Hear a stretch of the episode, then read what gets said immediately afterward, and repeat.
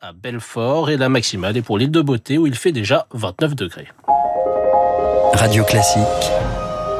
Et votre journée devient plus belle. Vous écoutez Radio Classique, bon début de journée, il est 9h01, nous sommes le mercredi 19 juillet 2023. Éric Kioche pour toute l'actualité. Et l'américaine Fiona Scott Morton renonce au poste d'économiste en chef de la direction générale de la concurrence à la Commission européenne. Sa candidature avait provoqué une levée de boucliers parmi les 27 depuis plusieurs jours, notamment de la part des eurodéputés.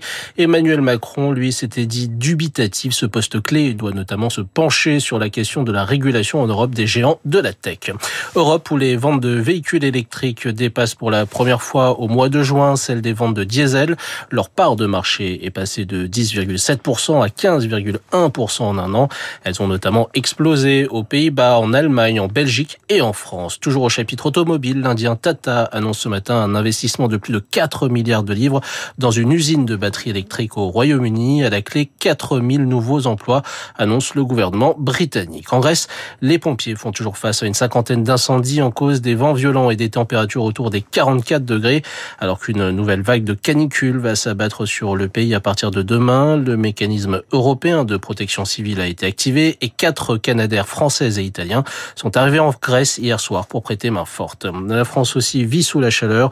De nombreux records locaux ont été battus hier dans le sud-est, essentiellement en altitude, comme à Verdun dans l'Ariège ou à Serralongue dans les Pyrénées-Orientales où les thermomètres ont dépassé les 40 degrés. En Crimée, région annexée par la Russie, 2000 civils ont été évacués ce matin en cause un important incendie qui s'est déclaré sur un terrain militaire, ont expliqué les autorités locales sans en donner l'origine pour le moment.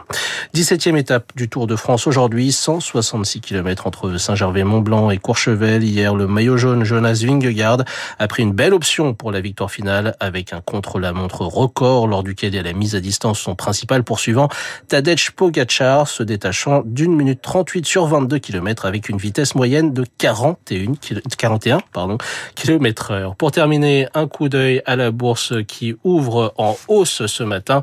Le CAC 40 fait plus 0,67% à 7368 points. Merci, c'était toute l'info signée Éric Kioche. Prochain point complet à 10.